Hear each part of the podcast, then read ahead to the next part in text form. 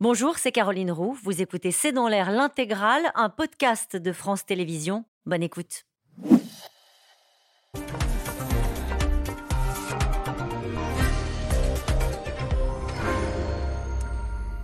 Bonsoir à toutes et à tous. Le drapeau ukrainien flotte à nouveau sur les bâtiments officiels de la ville de Kherson. Les Russes ont préféré quitter la ville sans combattre. Alors trop beau pour être vrai, faut-il craindre une ruse, un piège de Vladimir Poutine? Car euh, cette perte d'une grande ville de près de 300 000 habitants montre bien les difficultés de l'armée russe sur le terrain. Question, Vladimir Poutine serait-il en train de perdre cette guerre? Le maître du Kremlin, en tous les cas, a décidé de ne pas se rendre lundi au G20 de Bali, en Indonésie. Comment interpréter cette décision? Et puis comment les Russes jugent-ils l'évolution de la situation de leur armée? C'est le sujet de cette émission de ce C'est dans l'air, intitulée ce soir Kherson, la défaite qui change tout. Pour répondre à vos questions, nous avons le plaisir d'accueillir Pascal Boniface. Vous êtes directeur de l'IRIS. Je rappelle votre bande dessinée Géostratégix, la géopolitique mondiale de 45 à nos jours en BD, et c'est aux éditions Duno. Tatiana Castou-Evajan, vous êtes directrice du centre Russie, nouveaux États indépendants à l'IFRI. Votre livre, La Russie de Poutine en 100 questions, c'est chez Talendier. Annie Daubenton, journaliste, essayiste, vous avez été conseillère culturelle à l'ambassade de France à Kiev. Vous avez été correspondante à Moscou pour Radio France. Je rappelle votre livre, Ukraine, l'indépendance à tout prix, c'est chez Bûcher-Chastel.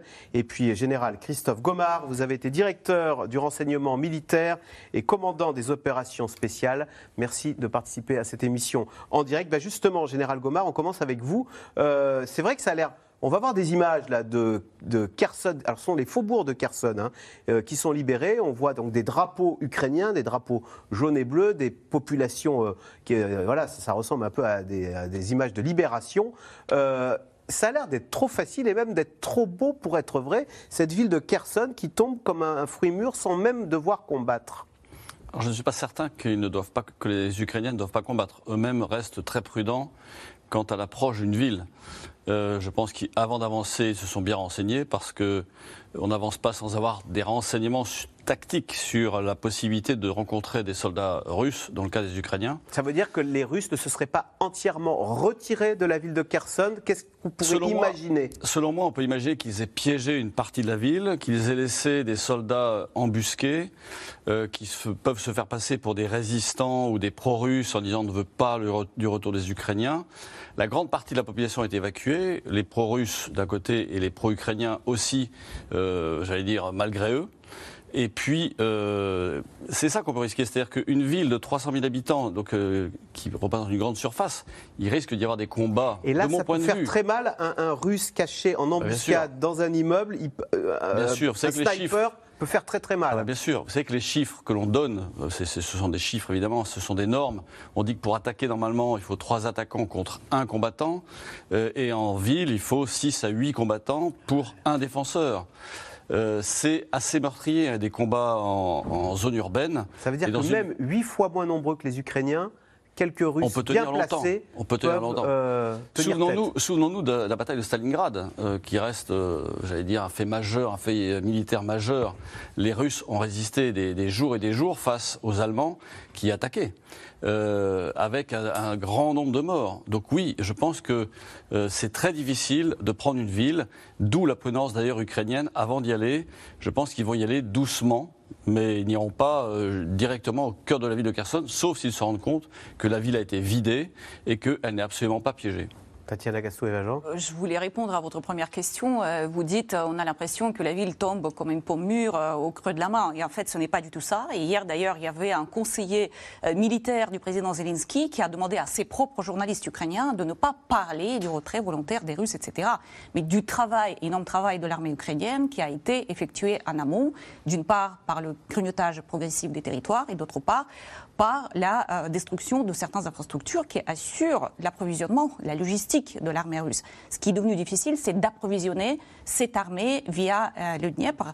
Et euh, donc, en fait, c'est pas du tout euh, quelque chose de très facile. En vérité, depuis fin août, début septembre, il y a déjà cette attente de l'offensive, la grande offensive de Kherson, mais les Ukrainiens n'y sont pas allés avec les gros moyens d'une manière très rapide. Au contraire, ils ont privilégié une stratégie très très lente y compris pour des raisons pour euh, prendre soin aussi euh, des, ne voulaient pas et bombarder la ville, ils tenaient... parce que aussi c'est leur ville avec leur population civile, etc. Donc ils étaient extrêmement prudents, mais en vérité les choses étaient préparées. On s'y attendait depuis deux mois. Annie Daubenton, à quoi elle ressemble aujourd'hui cette ville de Kherson? Parce qu'on imagine que les Russes euh, ont quitté cette ville. Écoutez, d'après les informations qu'on a, c'est une ville qui n'a pas été terriblement détruite. Ah. C'est d'ailleurs une des craintes qui se présente pour l'avenir. Elle n'a pas été terriblement détruite, bah, tout simplement parce que c'est une des villes dans lesquelles il y a eu quand même un phénomène de collaboration avec le parti, euh, enfin avec la partie euh, pro-russe de, de cette. Euh, On va peut-être rappeler que cette ville de Kherson dès le début de la guerre, hein, en, mars, elle est immédiatement tombée oui, bien sûr. Euh, aux mains des Russes. c'est une énorme ville de 300 000 habitants. Voilà, c'est un, des grands, voilà, c'est un des grands reproches de l'administration de Kiev, qui a supposé qu'effectivement il y avait eu des, des des indications vendues à l'ennemi pour que la, la, ville tombe euh, aussi vite. L'autre chose que je voulais dire concernant votre question sur la ville de Kherson, par ailleurs, c'est une ville avec un potentiel économique important et industriel important. Et donc, euh, de ce point de vue-là aussi, elle a été plus ou moins préservée. Préservée par ce phénomène de collaboration, préservée par ce potentiel qui pouvait aussi intéresser un côté comme l'autre. Et donc on est là dans un entre-deux euh, important. La dernière chose que je voulais rajouter, c'est que effectivement il y a Kherson et puis il y a l'oblast de Kherson. Et il y a d'après ce que l'on sait, énormément de... L'oblast, ça veut dire la région. Hein. La région, pardon. Énormément de soldats, euh, disons, soit déguisés, soit voilà, habillés en civil, et qui continuent à essayer de pénétrer ce tissu pour lequel on a compris euh, la Russie ne désespérait pas de pouvoir le réattaquer. Pascal Boniface, donc les Ukrainiens, avec prudence, sont en train de rentrer dans cette ville de Kherson, qui est une énorme ville. Ils se demandent s'il n'y a pas des snipers russes cachés. C'est une ville qui a été à peu près préservée, vous nous disiez, Annie de Banton, mais est-ce que c'est une ville fantôme? Parce qu'elle a été, nous disent les Russes, vidée de ses habitants. Alors on se demande bien d'ailleurs comment ça s'est passé? C'est des habitants de Kherson qui sont partis de gré, qui sont partis ah. de force? Et Pas vraiment. Oui, non, ils ont été. Euh, Amnesty International a fait euh, une déclaration aujourd'hui. Mm. La ville a été vidée de force de ses habitants. Il y a peut-être quelques personnes qui ont quitté parce que si on sait qu'il va y avoir des bombardements sur la ville, on connaît ça. Enfin, on fait l'exode, etc. Mais non, c'est une stratégie russe volontaire de vider une ville qu'ils vont quitter militairement de ses habitants pour laisser une ville vide et pour transférer la population. Certains sont peut-être volontaires parce qu'ils inclinent plutôt du côté russe et on peut penser que tous ceux qui ont collaboré avec les missions russes ont plutôt envie de partir que de rester parce qu'on pourrait leur demander des comptes. Mais il y a des gens qui ont été tout simplement déportés, qui partent. Mais ce n'est pas la première fois. C'est une politique russe systématique de déporter des gens des villes sans leur demander leur avis et de les mettre alors dans le reste de, la partie de l'Ukraine qu'ils occupent, mais également parfois en Crimée et également qui, qui, n'est pas reconnu russe, mais également sur le territoire de la Russie. Euh, Général Gomard, donc c'est une ville qui a été vidée de ses habitants euh, et qui s'apprête à être reprise par l'armée ukrainienne. Question téléspectateur. Le retrait des troupes russes peut-il signifier que Poutine prépare l'utilisation de l'arme nucléaire? Non, ça je n'y crois pas un instant. Euh, en fait, ce qu'il prépare, militairement parlant, il se retire derrière le Dniepr pour préparer une défense ferme euh, au-delà du Dniepr, qui est quand même très difficile à franchir, et lui-même d'ailleurs a un peu de mal à faire franchir. On sacrifie Kherson pour dire la frontière, c'est le Dniepr. Oui, enfin, c'est une de mes analyses. Euh, maintenant, Kherson, il va s'en servir sans doute pour effectivement piéger l'armée ukrainienne et que l'armée ukrainienne perde un centre de soldats. Mais également, est-ce que cette annonce n'est pas un début de dialogue, si on peut parler de dialogue Est-ce que ce n'est pas une façon de dire je laisse Kherson, je me replie derrière le Dniepr Euh, et est-ce que est-ce que c'est pas un début de dialogue? En fait, on n'en sait rien, ni vous ni moi. C'est-à-dire que euh, il y a forcément des gens qui parlent euh, entre les Ukrainiens et les Russes. je, l'imagine. est-ce que il n'y a pas ça derrière? Est-ce que c'est pas une annonce déguisée? Est-ce que c'est pas un donnant-donnant? Est-ce que ils sont prêts à se battre effectivement et à détruire? Parce que je pense que, comme le disait, les Ukrainiens n'ont aucune envie de détruire Kherson. En revanche, les Russes n'ont pas, je pense, les mêmes a priori. Ah, eux, ils seraient prêts à bombarder euh, Kherson Je euh. pense qu'ils sont prêts à, euh, j'allais dire, laminer l'armée ukrainienne mm. en, détruisant, en détruisant Kherson.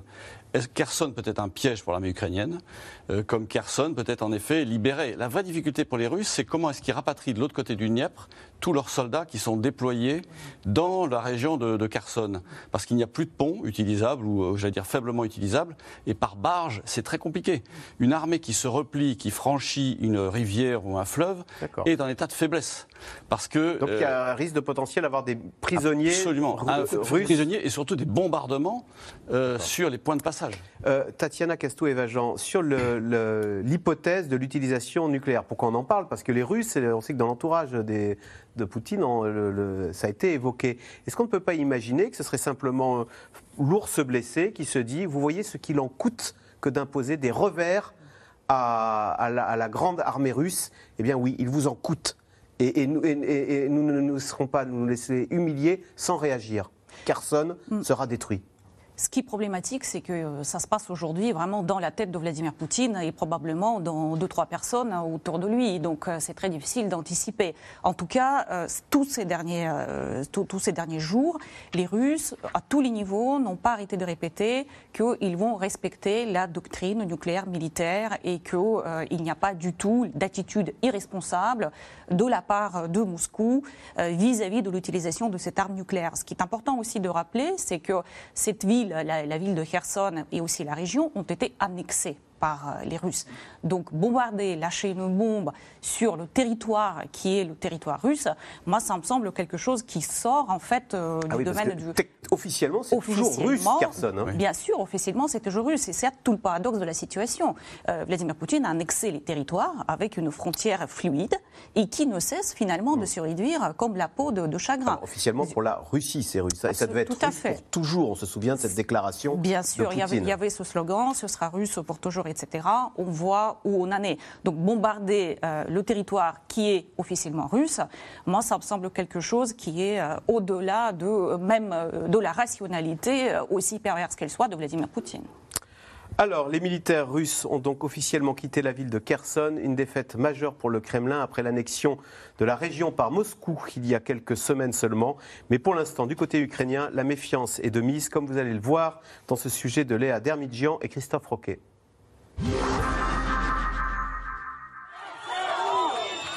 La ville de Kherson, libérée par l'armée ukrainienne. Dans les rues, la joie éclate.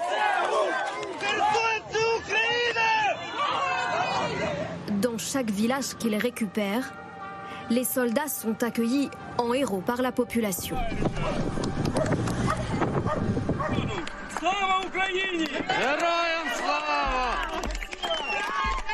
Et partout, un même geste symbolique, hisser leur drapeau. Des habitants qui oscillent entre le soulagement d'être libérés et le traumatisme de huit mois d'occupation russe. C'est très très effrayant. Quand vous traversez notre village, vous voyez que tout a été bombardé. Il y a tellement de destruction. Notre école est détruite, pas une seule fenêtre n'est en bon état. Tous les bâtiments sont à terre.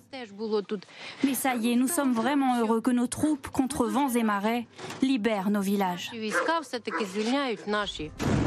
Ces derniers jours, les soldats ukrainiens ont donc gagné du terrain dans la région de Kherson. Ils ont ainsi repris 12 localités, au total plusieurs centaines de kilomètres carrés. Deux jours plus tôt, lors d'un point de situation militaire, les Russes ont annoncé qu'ils se retiraient de Kherson, qu'ils considèrent pourtant comme l'une de leurs capitales régionales. Procédez au retrait des soldats et prenez toutes les mesures pour assurer le transfert en toute sécurité du personnel, des armes et du matériel à travers le fleuve Dniepr. Le Kremlin affirme que ce retrait ne change rien au statut de Kherson, annexé fin septembre par Moscou. Alors à quoi jouent les Russes? Véritable départ Ou bien russe pour mieux piéger les soldats ukrainiens? Le président Zelensky se méfie. L'ennemi ne nous fait pas de cadeaux. Il ne fait pas de gestes de bonne volonté. Alors nous nous battrons jusqu'au bout. Et se battre, résister, c'est prendre des risques pour la vie de nos héros. C'est pourquoi nous avançons très prudemment, sans émotion, sans risques inutiles, dans l'intérêt de la libération de toute notre terre et pour que les pertes soient les plus faibles possibles. Face à l'avancée de l'armée ukrainienne, il y a quelques semaines, les autorités d'occupation russe avaient commencé par évacuer les habitants de la région. Cette fois, ce sont les soldats russes qui se retirent. Sur ces images, ils traversent ce pont à pied. Leur commandant justifie leur retrait. Il est suggéré de mettre en place nos défenses sur la rive gauche du fleuve Dniepr. C'est une décision très difficile. Mais nous sauverons avant tout la vie de nos soldats, ainsi que la capacité de combat de notre armée. Rester sur la rive droite du fleuve, dans une zone restreinte, n'est pas raisonnable. Pour l'armée russe, le revers est cinglant. Chaque jour, elle perd du terrain. Plus à l'est, à Bakhmut par exemple, ce n'est pas l'armée qui combat, mais les mercenaires du groupe paramilitaire Wagner. L'homme qui dirige cette offensive, Yevgeny Prigogine, recrute notamment des prisonniers payés pour aller combattre. L'évolution de la situation ne serait pas vraiment à son goût.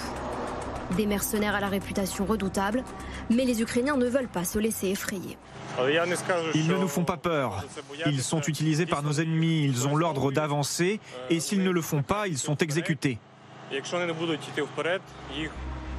Une armée en difficulté, et un président, Vladimir Poutine, toujours plus isolé sur la scène internationale. La semaine prochaine, il ne se rendra pas au sommet du G20 en Indonésie. En fait, Pascal Boniface, on se dit aussi que l'armée russe se retire parce qu'elle veut tout simplement éviter une défaite cinglante, de se prendre, pardonnez-moi l'expression, mais une raclée avec Elle n'a pas le choix. Elle n'a effectivement pas le choix. Rester aurait, subir une défaite avec de nombreux morts et le nombre de morts ou de blessés déjà suffisamment important pour que ça commence à poser des problèmes de politique intérieure. On a des chiffres qui circulent? Alors le Pentagone a annoncé 100 000 morts et blessés réunis, donc ce qui voudrait dire 25 000 morts et 75 000 blessés, puisqu'on juge généralement qu'il y a trois blessés pour un mort. Ça n'a pas été vérifié. Est-ce que c'est un peu exagéré Mais même si ce chiffre est exagéré, on sait quand même que le nombre de morts est extrêmement et de blessés est extrêmement important, plus important qu'en 10 ans de guerre d'Afghanistan, avec une population qui est quand même plus informée que du temps de l'Union soviétique. Et même malgré la censure, malgré la répression, il y a quand même les réseaux sociaux, les bruits circulent, etc. Et le général le dit d'ailleurs dans, notre reportage, on part pour euh, épargner des vies. Parce que si on était resté, on aurait été tout simplement massacré. Donc ils n'ont pas le choix, c'est une véritable défaite militaire qui se traduit par une défaite stratégique et politique puisque finalement c'était la grande prise de guerre de l'armée russe euh, qui est donc été annexée juridiquement. Donc ils quittent une ville qu'ils disent être la leur, qui était le grand symbole de leur avancée, de leur victoire. Et pour compléter le tableau, sur le plan diplomatique, Poutine qui aurait pu aller au G20 triompher, puisque euh, les Biden avait demandé au président indonésien de ne pas inviter Poutine. Le président indonésien dit non, non, on va quand même l'inviter. Donc, s'il était rendu, s'il s'était rendu à Bali, il aurait montré qu'il n'est pas isolé, qu'il y avait les Occidentaux, mais que d'autres pays euh, le considéraient comme l'un des leurs. S'il n'y va pas, c'est qu'il n'est pas certain de la situation, qu'il n'est pas certain euh, qu'il retrouve son siège à son retour. Et un président qui abandonne une aussi belle occasion de faire un coup diplomatique n'est pas quelqu'un qui a vraiment la maîtrise du jeu. Tatiana Castou-Evajan, euh, en fait, Poutine, il est en train de perdre la guerre C'est ce c'est la question téléspectateur. Le silence de Poutine est-il synonyme d'une grande colère? Euh, Ce qui se passe à Kherson, c'est un revers. C'est le Monde qui titrait ça. C'est un revers majeur pour lui? Cela peut être le début de la fin de cette guerre, à mon avis, même si, euh, en vérité, cela peut encore durer et être prolongé de plusieurs semaines, voire de plusieurs mois. Et en effet, pour Vladimir Poutine, c'est une défaite qui est une défaite euh, symbolique extrêmement forte. Seule on a dit, euh, prise au début, qui est en plus la capitale d'une région considérée comme russe. C'est une défaite stratégique parce que Kherson, c'est à la fois le verrou pour pouvoir pousser plus loin vers Mykolaïev et vers Odessa. Ça, je pense que la Russie peut mettre la croix sur ce type de projet qui était d'actualité euh, au début de la guerre. Mais là, récupérer même euh, Kherson, la rive droite de, de Donc contrôler la mer Noire, ils oublient là je, pense que là, ils peuvent, à, court et moyen terme, au moins, oublier cela. Hein. Bon, je reste prudente, mais euh, pour moi, très honnêtement, ce n'est plus du tout d'actualité. Mais dans l'autre sens, c'est aussi, euh, Kherson, c'est aussi le verrou vers la Crimée, vers la jonction avec la Crimée, vers l'approvisionnement en haut de la Crimée, etc. Donc c'est extrêmement important militairement, stratégiquement, symboliquement. Pour l'instant, il n'y a pas de traduction sur le plan intérieure politique russe. Sauf que je pense qu'il y a une prise de conscience dans les élites, que c'est acté, que c'est le début de la fin, que cette guerre est impossible à gagner et ça peut déclencher quelque chose dans, euh, au sein des, élites russes qui irait dans le sens de pousser Vladimir euh, Poutine à la sortie. Alors tout à l'heure, on ira d'ailleurs pour prendre la température à Moscou et, de ce qui se passe à la fois dans les élites et au sein du peuple russe. Mais d'abord, si on reste en Ukraine, euh, Annie Dobanton, tout à l'heure, le général Gomard nous disait, au fond, le, pari des Russes, c'est de faire du Dniepr la nouvelle frontière, hein, de dire, bon, bah, on abandonne Kherson, mais on garde le côté sud euh, du Donbass avec la frontière qui serait le Dniepr. Sauf que on voit bien que côté ukrainien, ils sont survoltés. Là, je cite euh, Volodymyr Zelensky, ce n'est pas l'ennemi qui part, ce sont les Ukrainiens qui chassent les occupants au prix fort. On voit bien que la gagne et l'envie d'en découdre et l'envie d'aller plus loin, elle est du côté ukrainien et que les Ukrainiens iront quoi? Jusqu'en Crimée, jusqu'à l'humiliation suprême de reprendre les territoires perdus de 2014 Écoutez, on n'en est pas là, mais on comprend quand même que cette armée, euh, devant euh, la dévastation que quand même le pays a connue, et devant les succès qu'elle est en train d'emporter, elle est, elle est envie d'en, d'en, découdre. C'est tout à fait logique. Alors maintenant, euh, jusqu'où La question n'est pas là pour l'instant. Euh, Mais est-ce que les stratèges à Washington, on s'en inquiète Il faut bien voir on, prépare le coup d'après comme un jeu d'échecs. Attendez, il y a un mois, on en était à commenter l'annexion par Poutine de ces territoires. Donc pour l'instant, euh, avec un mois, ce qui est quand même est à la fois peu et pas beaucoup, euh, on a regagné une grande partie du territoire. Donc euh, là, euh, je crois qu'il ne faut pas aller trop vite en, musique. Autre chose qui me paraît important par rapport à ce que vous disiez, Tatiana, c'est il y a aussi dans ce retrait russe une demande de négociation. Elle a été ouvertement formulée. Alors qu'elle soit refusée d'emblée par les Ukrainiens, c'est bien logique, mais elle a été ouvertement formulée. La Russie a besoin d'une pause. Et ce qui est demandé pour l'instant à travers ce simili de retrait, euh, aussi euh, spectaculaire soit-il, là-dessus je suis complètement d'accord, c'est aussi la demande d'une pause pour que l'armée russe se refasse.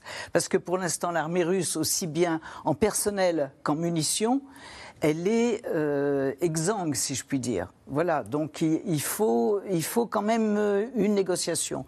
Pour le reste, euh, l'état-major de Poutine reste aussi imperturbable.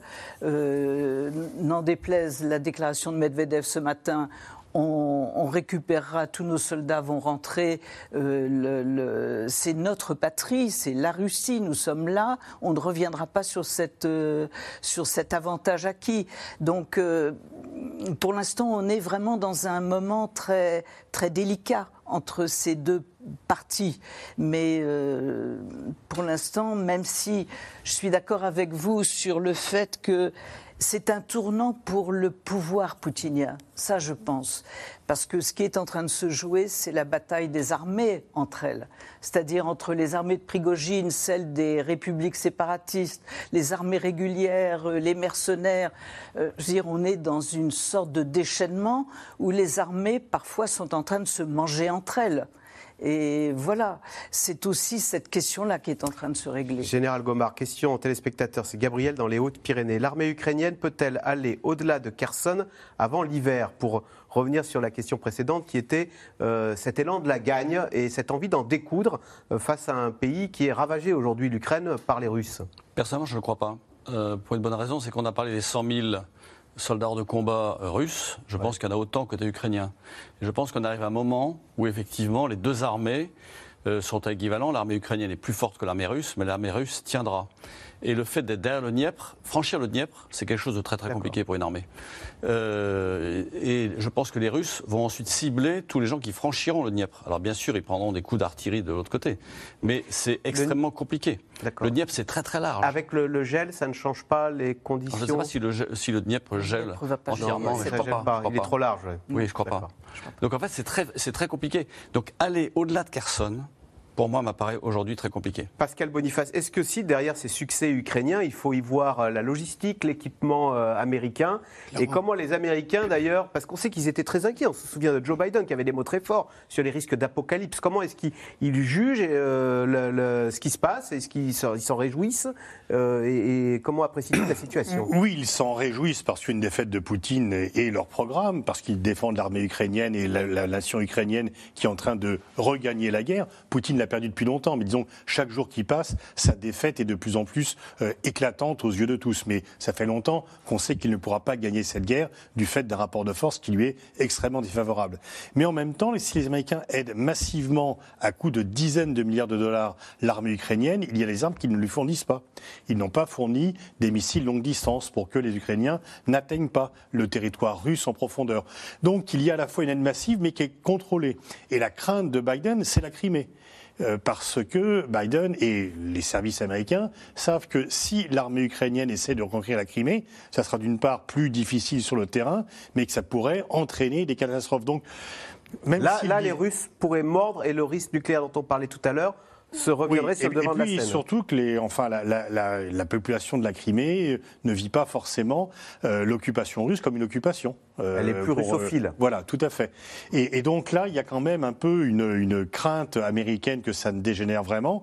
Donc en fait, pour l'instant, les Américains officiellement disent, et l'ambassadrice l'a rappelé, ce sont les Ukrainiens qui sont dans le driving seat, donc c'est eux qui diront quand est-ce qu'ils vont négocier et à quelles conditions. Mais en réalité, euh, on peut penser quand même que les Américains sont en mesure de dire on veut bien vous aider, mais il y a des limites qu'on vous a déjà fixées ah, et qu'on va peut-être vous préciser. Euh, est-ce que, au bout du compte, on ne va pas arriver à on vous aide pour reconquérir tous les territoires conquis perdu depuis le 24 février, mais vous n'allez pas. On remonte l'histoire jusqu'en 2022, on ne remonte pas l'histoire jusqu'en 2014. Tatiana Kastouévajan, on peut penser que les Ukrainiens, eux, ont envie de se battre jusqu'au bout et de zéro concession, alors que leurs sponsors, si je puis dire, c'est-à-dire les Américains qui fournissent l'aide, la logistique et les armes, eux seraient dans une position plus de négocier plus à un moment. Bon, il faut savoir maintenant négocier pour sortir de ce conflit euh, de façon propre, j'allais dire. En, tout cas, ce qui est sûr, c'est que les Ukrainiens sont prêts à se battre jusqu'au bout. Et cela autant la population. Et il y a des sondages qui sont conduits, même dans les conditions de guerre en Ukraine. Et les sondages euh, le montrent. Et il y a aussi des gens qui vont au front. Des, je connais un sociologue qui va dans les tranchées et qui essaie de mesurer un peu la température, les humeurs, etc. Et les, les Ukrainiens sont galvanisés de tous les, côtés. Mais les partenaires sont-ils fatigués Aux États-Unis, est-ce qu'il y a des petites voix qui montent, et même en Europe de l'Ouest? Évidemment, en Europe et un peu moins, mais aussi aux États-Unis, il y a cette inquiétude. Qu'est-ce qui va se passer si les Ukrainiens s'attaquent à la Crimée? Et d'ailleurs, c'est très intéressant. Il y a quelques jours, Vladimir Zelensky a fait un tweet pour rappeler les conditions ukrainiennes euh, qui feraient qu'ils accepteraient la négociation. Le premier point, c'est la restitution des territoires. Et ce n'est pas précisé quel territoire.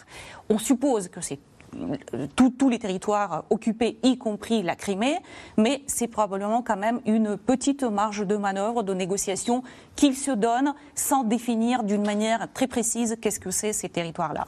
Euh, Annie de on ne peut s'empêcher de ces territoires qui sont reconquis par euh, l'armée ukrainienne, dans quel état on les retrouve? Euh, Volodymyr Zelensky, euh, il reste maintenant environ 170 000 km à déminer. En fait, ça va, la reconstruction, le déminage, les infrastructures, tout ça, c'est Ukraine année zéro, là, on ne s'en rend pas compte? On ne peut pas dire ça, mais c'est une situation dramatique. dramatique. C'est vrai que ce qui s'est passé de plus spectaculaire dans ce conflit, c'est peut-être ce dont on a le moins parlé, encore que c'est la guerre des infrastructures du pays. C'est-à-dire, on, se retrouve avec un pays dans des villes et des villes sans électricité, sans chauffage, sans eau potable, pendant à la veille d'un hiver. Euh, de ce point de vue-là, oui, bien sûr, cette guerre a fait des dégâts euh, considérables et peut-être euh, un autre, je lisais ce matin des choses terribles. Il y a 2000 corps de soldats ukrainiens qui n'ont pas pu encore être identifiés. Et donc, il y a un laboratoire qui vient des États-Unis euh, pour euh, faire les tests ADN, pour arriver à l'identification. Je veux dire, c'est les horreurs, mais c'est comme ça aussi. Cette guerre, c'est ça aussi. Général Gomard, sur les mines, euh, d'abord, alors pardonnez-moi une question naïve, mais ce n'était pas interdit les, mines? Les mines antipersonnelles. Les mines antipersonnelles. Ah, d'accord. Donc là, on parle pas. alors, alors je, ne sais pas ce que les Russes ont mis, mais les mines antipersonnelles sont interdites, en effet, et les mines antichars ne sont pas interdites elles amputent. Oui, parce qu'elles amputent et qu'elles restent surtout très longtemps. Elles sont beaucoup plus difficiles à localiser et donc effectivement à être retirées. Les mines anti-chars sont plus importantes euh, et un piéton qui marche sur une mine anti-char, normalement la mine anti-char n'explose pas. Euh, mais c'est très compliqué à déminer. C'est très très compliqué. On voit bien les pays dans lesquels, même en France encore, on trouve encore des munitions de la guerre de 14, on trouve encore des munitions de la guerre de 39-45. Et il n'est pas rare de voir, lorsqu'il y a des travaux, j'allais dire, de BTP qui sont effectués, des travaux arrêtés pour retirer une bombe de la Seconde Guerre mondiale. Donc en fait, ça dure encore aujourd'hui en France euh, des, des, munitions de la Seconde Guerre mondiale, voire de la Première Guerre mondiale. Donc oui, c'est extrêmement compliqué. C'est-à-dire que dans les champs dans lesquels des mines ont été posées, pour les agriculteurs, c'est impossible. C'est-à-dire que passer son tracteur, bah, c'est-à-dire on risque de faire exploser avec euh, sa herse. Ou euh, c'est donc euh, très très difficile. Et les 170 mm carrés, en effet, c'est gigantesque. Alors est-ce qu'ils ont tout miné? De mon point de vue, non. Ils ont miné des points de passage obligés, mais miner dans les campagnes, ça ne veut rien dire, tactiquement parlant, militairement parlant. On, va miner quoi? Des approches, des axes, des points de passage obligés, comme des ponts, des passerelles ou des carrefours. Alors depuis le début de la contre-offensive ukrainienne, l'opinion publique russe commencerait-elle à douter de son armée? La mobilisation partielle de plus de 300 000 soldats décrétée par le Kremlin a mis en lumière les carences du commandement militaire et les questions sur le bien fondé de l'opération spéciale de Vladimir Poutine s'expriment même sur certaines chaînes de télévision russes. Sujet de Laszlo Labert et Michel Bouilly. Dans le collimateur de ces drones ukrainiens, des soldats russes visés par des petits obus de mortier. Terré dans sa tranchée, celui-ci relance aussitôt le projectile. Deux fois d'affilée. Autant d'images de militaires russes pris au piège. Comme ici à l'est du pays. Ceux-ci se réfugient dans une maison, ensuite bombardés de jeunes soldats mal préparés et mal équipés. Cette vidéo diffusée par un média d'opposition biélorusse montrerait des militaires se moquer des armes en piteux état qu'ils viennent de recevoir. Si tu prends cette arme et que tu tires sur l'ennemi, lui-même aurait peur de la prendre. Je ne sais pas comment tirer avec ça. Ce canon est complètement HS. Dans les rangs de l'armée russe, la colère gronde. Ces militaires vont jusqu'à prendre leur commandant à partie. Ils réclament du bois sec pour se chauffer. Face à ces rébellions, les autorités répondent avec cynisme. S'ils ne sont pas contents, qu'ils achètent leur matériel eux-mêmes. Loin, très loin de toutes ces vidéos partagées sur les réseaux sociaux, la propagande russe tourne à plat régime. Dans un camp d'entraînement pour réservistes, Vladimir Poutine se met en scène avec un fusil de tireur d'élite.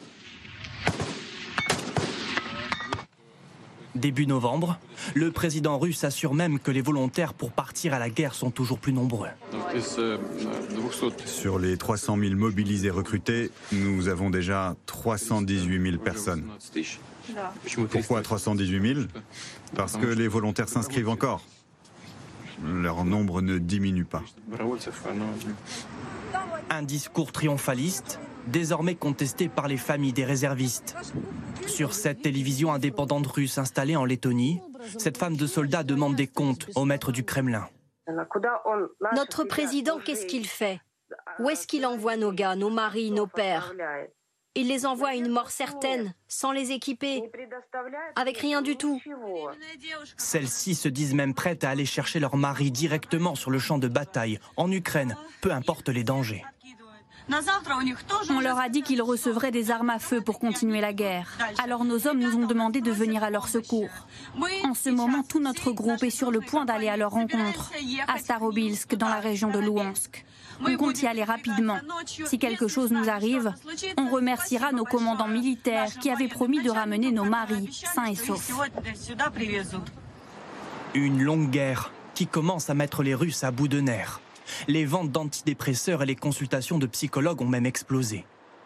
À 22 ans, Vassilina Kotova est en pleine dépression. Dès l'annonce de l'intervention russe en Ukraine en février dernier, cette étudiante moscovite a ressenti de grosses angoisses. Pendant deux mois, je ne suis pas sortie de chez moi. Je n'avais aucune force pour faire quoi que ce soit.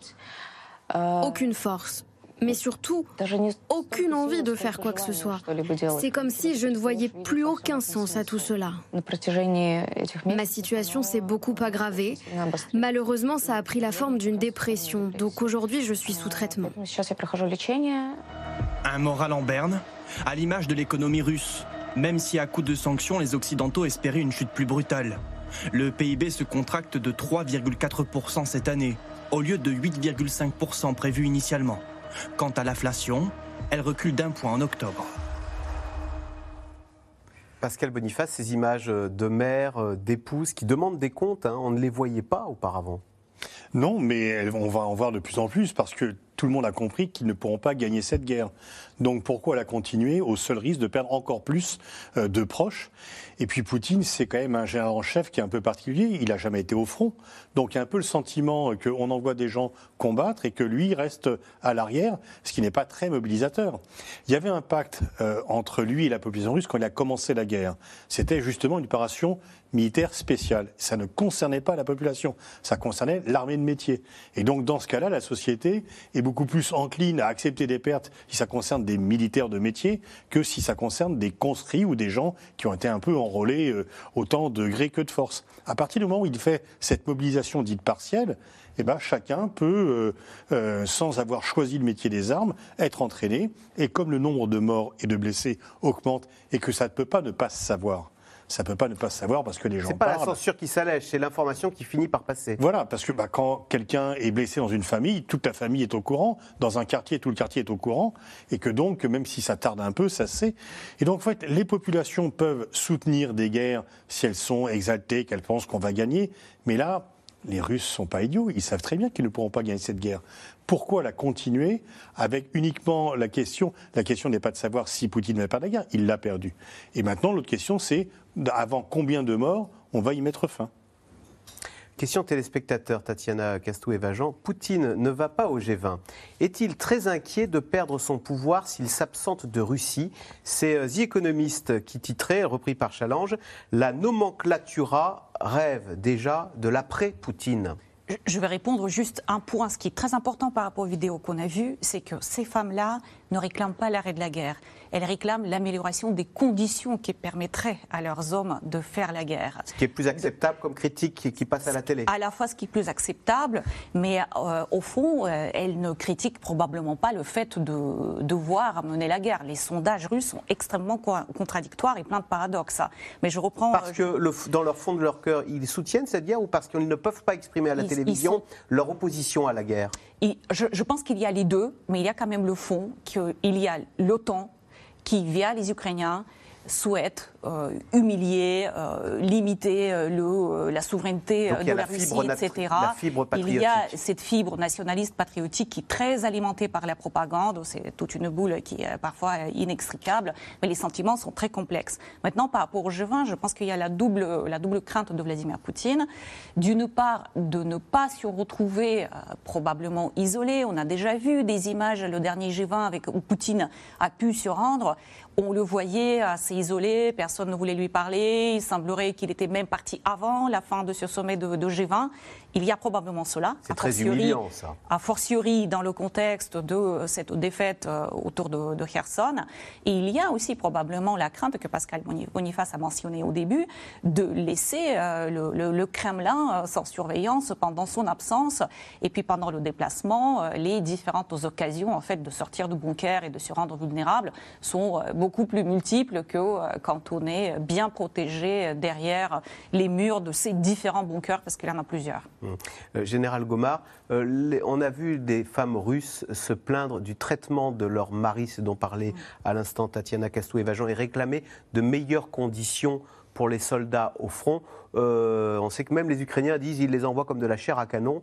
On n'imagine pas ce que c'est qu'aujourd'hui d'être appelé, se retrouver sur le front russe quand on est troufion alors je crois, je crois que c'est compliqué en effet. Quand on n'a pas fait la guerre, quand on n'a pas été entraîné ni formé, c'est toujours compliqué. C'est toujours une vraie surprise d'entendre des, des, gens qui vous tirent dessus. Euh, mais je, je, rejoins ce que disait Tatiana à l'instant, c'est-à-dire que dans la population russe, il y a une vraie fibre patriotique sur laquelle a joué Poutine et sur laquelle il a, assis son pouvoir depuis le début. Par rapport à une Russie considérée, la Russie d'Helsinki, considérée comme une Russie euh, qui était plus une grande puissance, il a redonné du lustre et de la fierté aux Russes. Donc en fait, ces femmes euh, soutiennent, en fait, enfin soutiennent, euh, ne veulent pas de l'arrêt de la guerre. Elles veulent l'amélioration des conditions de leur mari, ce que disait exactement Tatiana. Néanmoins, souvenons-nous que ce sont les maires, les comités de maires de soldats russes qui ont fait que les Russes, en 89, ont quitté l'Afghanistan. Euh, certes, les Afghans à l'époque avaient été aidés largement par les Américains, un peu comme les Ukrainiens le sont aujourd'hui, mais jusqu'où euh, c'était loin l'Afghanistan, enfin c'était loin, c'était très au sud, et ils ne comprenaient pas ce que les soldats russes faisaient dans cette guerre. L'Ukraine, c'est différent. L'Ukraine, c'est considéré un peu comme la, Russie. En tous les cas, c'est le discours de discours russe, c'est le discours d'un Vladimir Poutine, en disant c'est, Kiev était la première capitale. Euh, considérée comme la première capitale russe. Donc on n'est pas du tout dans le même état d'esprit, je pense, pour une grande partie de la population russe. Pascal Boniface, on parlait du risque d'isolement de Vladimir Poutine au G20 de Bali. Euh, vous nous disiez tout à l'heure, on voit bien que c'est mal emmanché pour Vladimir Poutine, cette guerre. Est-ce que dans ces cas-là, il y a une sorte de réel politique qui fait que bah, les perdants, euh, on les fuit comme la peste et qu'au G20 de Bali, même ses anciens alliés indiens et chinois leur auraient dit écoute, viens pas trop me parler, t'es un tocard, Vladimir. Alors, non, parce qu'ils ne peuvent pas non plus accepter cette défaite. Ils ne peuvent pas lâcher pour leur propre crédibilité. Ils peuvent donner le sentiment qu'ils suivent le vent qui tourne et donc, et puis, ils ont quand même aussi des sentiments d'opposition mono occidentale qui ne change pas par rapport à Poutine. Il y a Lula aussi qui va venir. Et on sait que Lula a renvoyé dos au dos l'Ukraine et la Russie en disant que les torts étaient partagés et qu'on ne pouvait pas uniquement critiquer la Russie. Donc vraiment, s'il n'y va pas, c'est qu'il perd une occasion de marquer des points, de se montrer, de voir Xi Jinping, de voir Modi, de voir Lula, de voir d'autres. Et il y aurait eu vraiment, je pense, les Occidentaux qui ne lui auraient pas adressé la parole. Alors là, on n'aurait pas eu les photos toujours un peu ridicules où chacun met une chemise balinaise, euh, etc. Bon, ça, on n'aurait pas eu la photo de famille, mais je ne suis pas sûr que Poutine eût été isolé des non-occidentaux.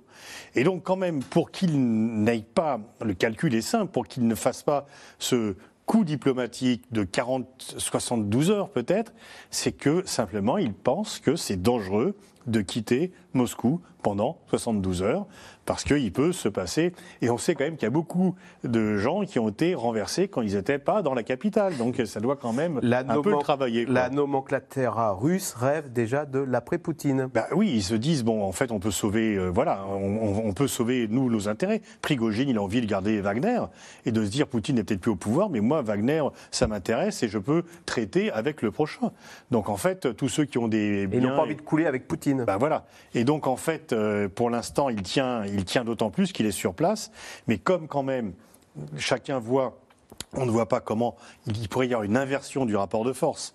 Même s'il y a un ralentissement de l'aide américaine, il y a quand même des gens qui doivent réfléchir en disant eh, il c'est peut-être temps de trouver un plan B. Annie Daubenton, on voyait dans le reportage euh, la consommation d'antidépresseurs qui a augmenté en Russie. Est-ce qu'il y a comme ça d'autres signaux faibles qui montrent quand même qu'il y a une partie de la population russe qui doute du bien fondé et de l'issue de cette guerre et qui nous dit peut-être que tout ce qu'on nous raconte à la télévision, euh, c'est pas aussi, la réalité n'est peut-être pas aussi belle. Peut-être que le ton de la télévision d'ailleurs lui-même a changé. Euh, ce qui est sûr, c'est que cette guerre a ouvert le pays comme il ne l'avait pas été depuis 20 ans.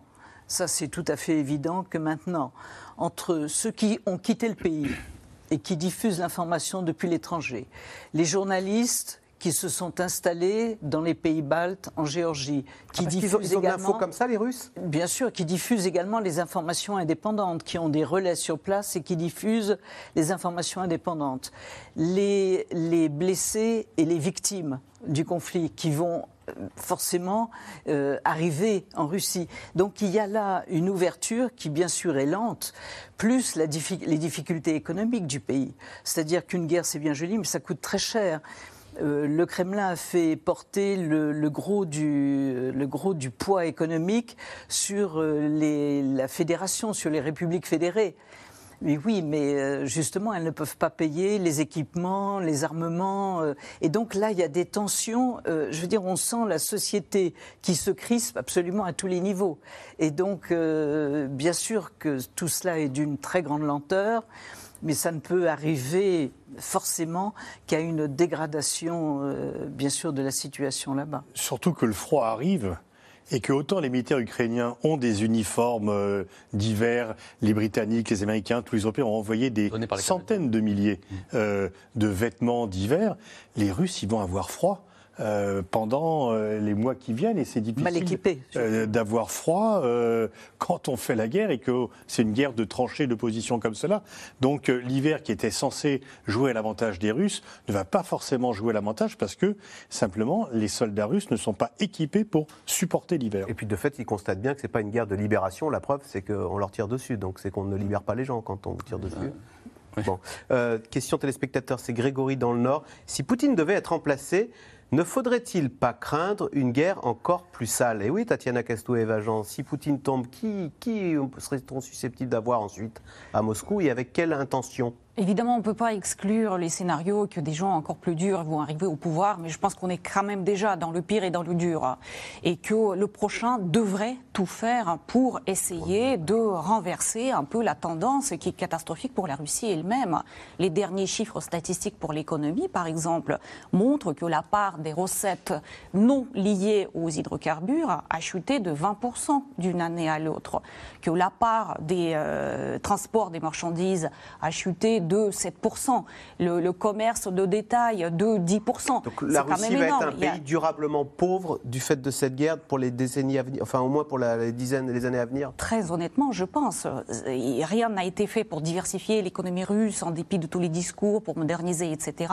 Cette économie reste une économie de la rente et aujourd'hui, le marché lucratif, le marché européen, s'en détourne. Le pétrole et le gaz. Et donc, il faudra trouver euh, d'autres marchés. Bon, ils les ont trouvés, mais en vendant au rabais, on ne va pas pouvoir remplir le budget euh, pour ensuite euh, redistribuer cette rente à la population pour calmer le jeu et pour préserver la stabilité sociale.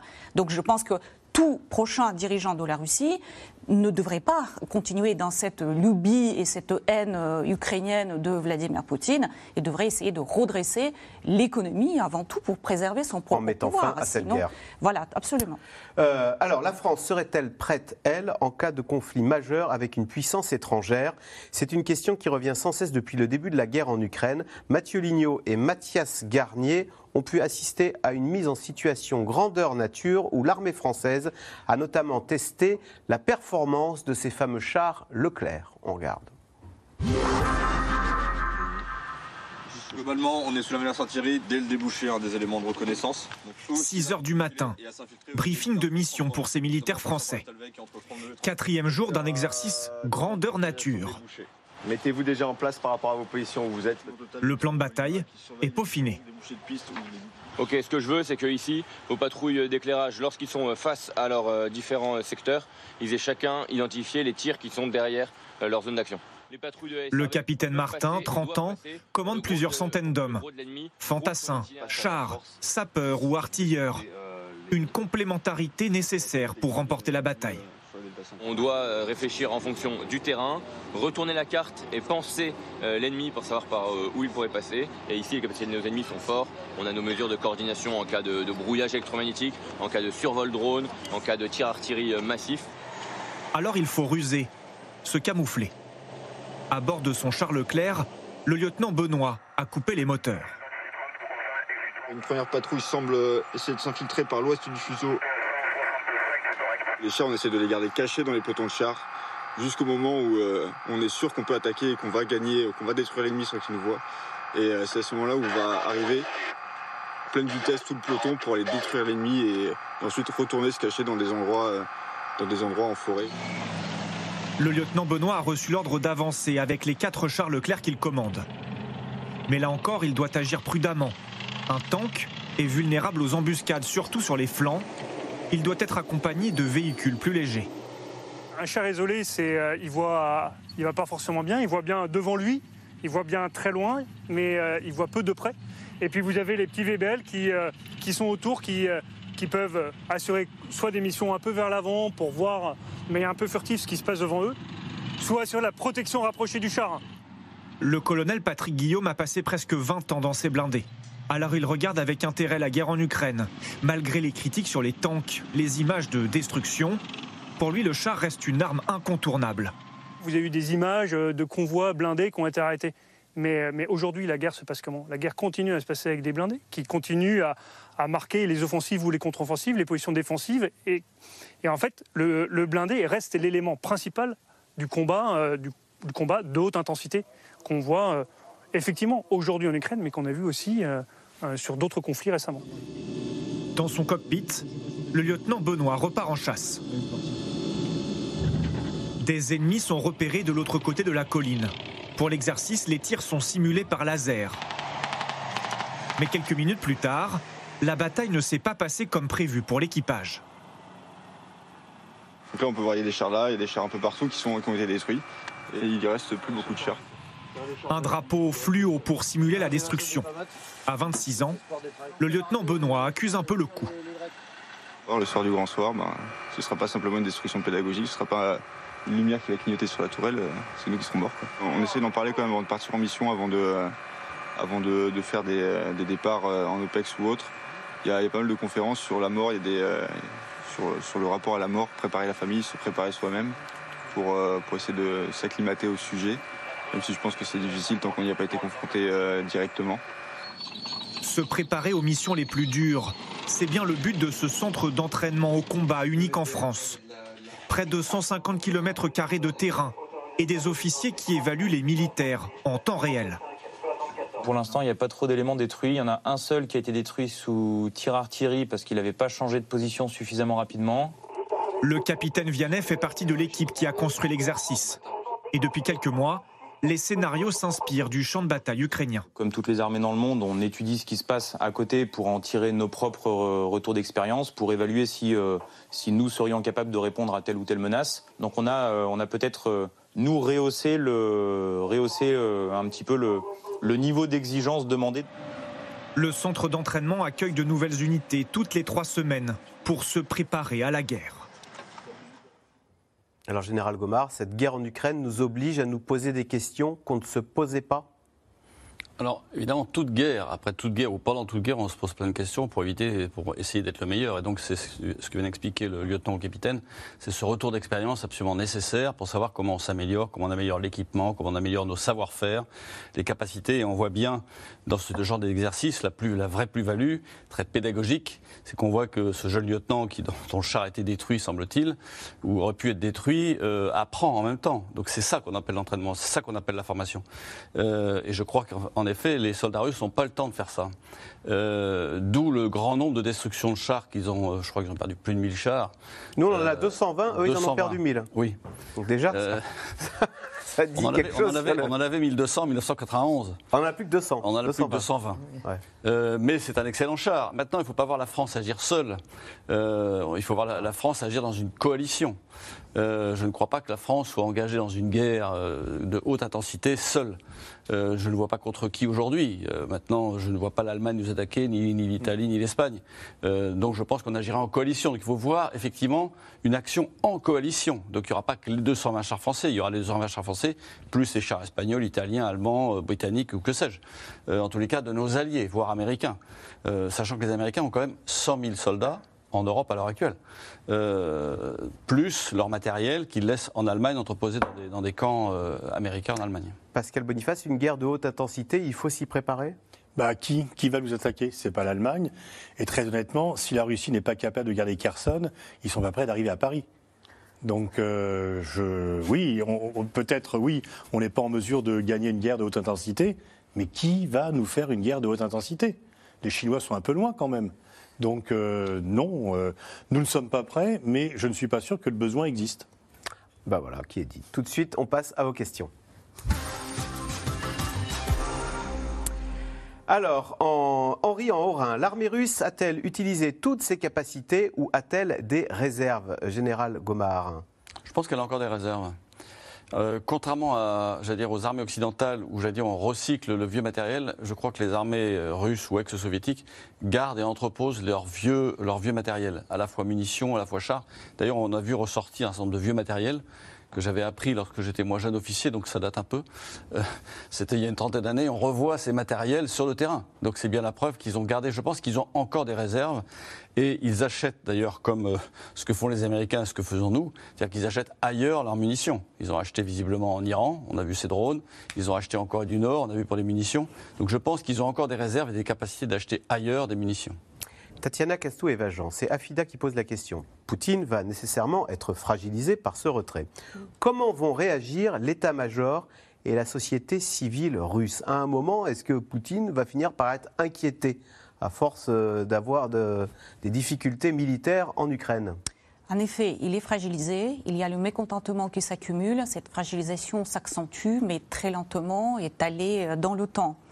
En même temps, je ne pense pas que la menace pour son pouvoir viendra par en bas. Aujourd'hui, la société russe, euh, je disais, les sondages sont assez paradoxaux. Le, taux de soutien de Poutine et euh, le taux de soutien à l'opération militaire spéciale continuent à rester assez élevés, même s'il y a une demande pour les négociations aujourd'hui, qui a augmenté de quelques pourcents depuis euh, la fin de l'été. Mais aujourd'hui, euh, il n'y a personne pour aider euh, les oppositions à s'organiser, à émerger. Les gens, ils ont extrêmement peur. La propagande continue à battre son plein. Donc, à mon avis, c'est pas côté société qu'il faut qu'ils s'attendent à des difficultés. L'armée, c'est déjà un peu plus compliqué. L'armée, euh, en fait, endosse aujourd'hui, euh, on lui met sur le dos toute la responsabilité. Toutes les, généraux, ils serrent, les, dents en disant Poutine humilie notre grande armée russe dont nous étions si fiers. À mon avis, ils ne pas être, ils, doivent pas être contents parce qu'ils n'étaient pas prévenus de cette opération militaire spéciale, en tout cas en dehors du niveau euh, supérieur du, commandement. Gerasimov et Shoigu, mais pas en dessous, d'après ce qu'on voit, hein, la, la, manière dont se déroule cette opération et on les met constamment en avant comme des euh, garçons à battre, hein, pour reprendre l'expression russe, pour dire voilà, c'est à cause d'eux, c'est pas le commandement politique, les autorités politiques, mais c'est les généraux qui sont dans incapables. Et euh, qui, de, là où ça peut venir, la vraie difficulté, à mon avis, c'est plus des élites politiques, des Siloviki, qui pourrait se dire quand même que garder Poutine, qui est de moins en moins, euh, qui fait de moins en moins l'unanimité et qui est la cause, qui est au centre de tous les problèmes, cela peut être quelque chose qui n'est pas, qui n'est plus souhaitable. Hein, voilà. Euh, Pascal Boniface, le président Macron garde-t-il contact avec Poutine ou est-ce qu'il a arrêté ses coups de téléphone qui lui avaient été reprochés? Alors, Le contact peut être établi à tout moment. Mais simplement, le président Macron a compris qu'il ne peut pas euh, sans cesse essayer d'avoir un contact avec Poutine qui ne débouche sur rien et qu'on lui reproche euh, dans le camp occidental. Mais s'il avait besoin d'établir un contact, eh bien, le contact peut être repris. Donc c'est pas en jet continu, ça peut être établi euh, en cas de nécessité. Est-ce qu'on considère toujours qu'il faut parler avec Poutine ou que non, la paix se fera sans Poutine? Et qu'il n'y a plus rien à attendre euh, de l'actuel maître du Kremlin. Bah, elle se fera sans Poutine si, selon le scénario que Tatania a décrit, des militaires remplacent Poutine. Donc là, il faudra parler avec ceux qui sont au pouvoir. Pour l'instant, c'est Poutine qui est au pouvoir. On peut aimer, ne pas aimer, mais c'est lui qui est au pouvoir. Donc on négocie pas avec celui qu'on aime, on négocie avec celui qui est au pouvoir. Et sinon, ce sera Erdogan qui le fera. C'est ce que semblait regretter ah bah, euh, euh, Emmanuel Macron. Oui, il faut quand même essayer euh, un peu d'être présent quand même. Liliane, au quotidien, comment se traduisent les sanctions pour la ménagère russe Annie Daubenton? Le quotidien des Russes, il est compliqué en ce moment? Oui, il est plus difficile. Il est plus difficile qu'il était, c'est-à-dire qu'ils sont surtout privés d'un certain nombre de denrées étrangères qu'ils adoraient et qui n'arrivent plus. Comme bien sûr. Euh, comme leur marque américaine préférée. Depuis le Coca jusqu'au. Alors ils ont remplacé toutes les grandes enseignes occidentales ont été remplacées par des enseignes russes, ce qui donne parfois des résultats un peu comiques.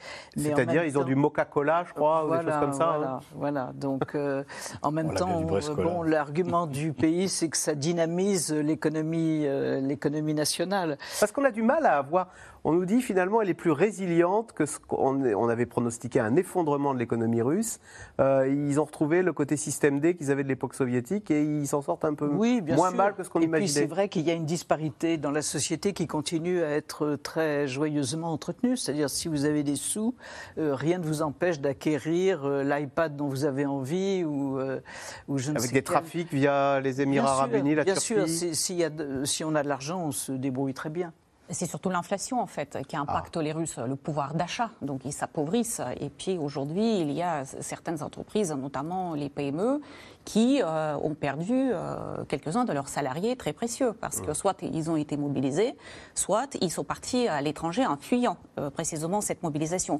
Donc il y a en fait un impact sur le, le, marché, le marché du travail, sur le marché de consommation aussi, parce que ceux qui ont pu fuir, c'est surtout la classe moyenne.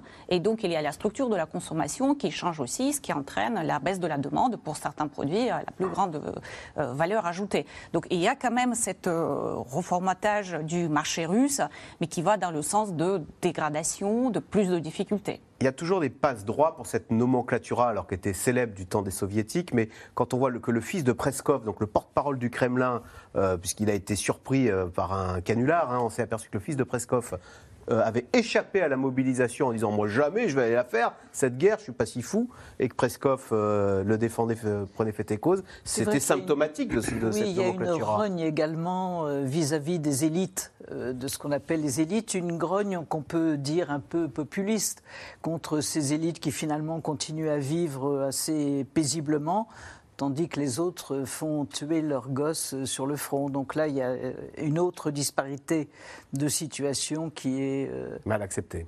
Très mal acceptée, bien sûr. Euh, le pont de Crimée est-il toujours endommagé ou a-t-il été réparé? Donc ce pont de Crimée qu'on appelait un peu le pont Poutine, hein, c'est lui qui l'avait inauguré en 2018, symbole du rattachement de la Crimée à la mer patrie. Partiellement réparé, mais pas totalement. C'est-à-dire il y a toute une partie du pont qui reste euh, utilisée, oui. Voilà, qui reste euh, en. Mais il n'y a pas eu de nouvelle attaque ukrainienne dessus, ce qui est aussi euh, à remarquer.